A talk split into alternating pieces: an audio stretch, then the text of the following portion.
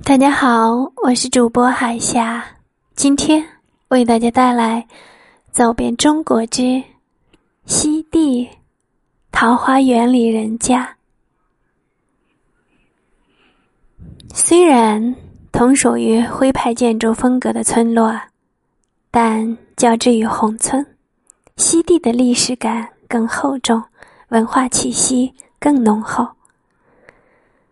走在西递的青石板路上，与其说是在看一座座的深宅大院，不如说是在聆听宅院主人的故事，感受他们的桃源生活。进入西递，第一眼看到的就是矗立在村口的胶州刺史牌坊。这是明万历年间。老百姓为表彰胡文光在任时为民所做善事所建的牌坊。胡文光是进士出身，曾做过山东胶州的州官和长沙王的内府长史。牌坊的规格很高，有五个层次分明的楼阁，这叫楼阁式的牌坊。牌坊上。的石雕古朴精湛，造型富丽，远远望去巍峨耸立，气度不凡。与其他徽州古村一样，西递也出过不少的名人，不约而同的都有一种富贵还乡的情节。楚霸王项羽在夺了咸阳后曾说：“富贵不还乡。”如锦衣夜行，在外的官员或富商都有此情节，回家乡大建宅院，规模因其官位大小和富庶程度而有所不同。在西地的众多私宅建筑中，比较有代表性的就是明代的开封知府呼文赵家的西园和东园了。走进西园的大门，就可以看见一个精致的院落。院子里树木掩映，花繁草盛，假山、翠柏相映成趣。角落里不时露出露角的碎石。苍老的墙壁上镶嵌着各种各样的透窗。庭院以低墙相隔。一条悠长的小径贯穿了前园、中园和后园。每个园子的门头上都有精美的石雕。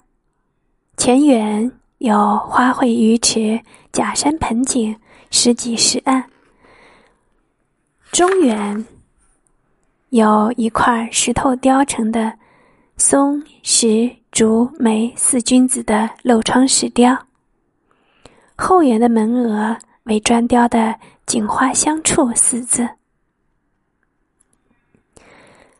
站在园里，一线犀利的阳光透过天井上的天窗洒落在厅前，一种深邃的、穿越时空的感觉油然而生。告别古宅，可以随意的在西底的小巷里闲逛。余晖中的古巷更添了几分幽密。在小巷的转角处挂着茶楼的布画，人因秋水丹，花为彩云红。虽不是惊天动地的话语，却道出了茶的益处。吃过晚饭，三五成群，斟上一杯香茗，不需山珍海味。也是人间快事。这样的场景总会让人有一种高度紧张过后身心俱舒的感觉，仿佛无需奔忙，幸福生活已在手边。如果你有幸在西递住上一晚，清晨早起，一屁股坐在桥墩上画张速写，宁静的。朦胧的早晨，河边灰女捣衣，桥旁荷叶亭亭。你会感慨今生何其有缘，能够让最美的一切被自己遇到。羞涩的阳光，俊秀的村落，淳朴的习俗。村头升起袅袅的炊烟，村人们开始做饭。傍晚时分，看到村民们悠闲地坐上石桥墩，你一句。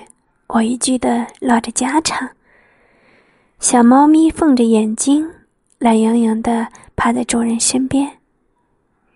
大黄狗耷拉着耳朵，安静地注视着过往的行人。人们自然而然的以微笑示好，尽情地挥洒自己的笑容。你会对这一切都舍不得，对。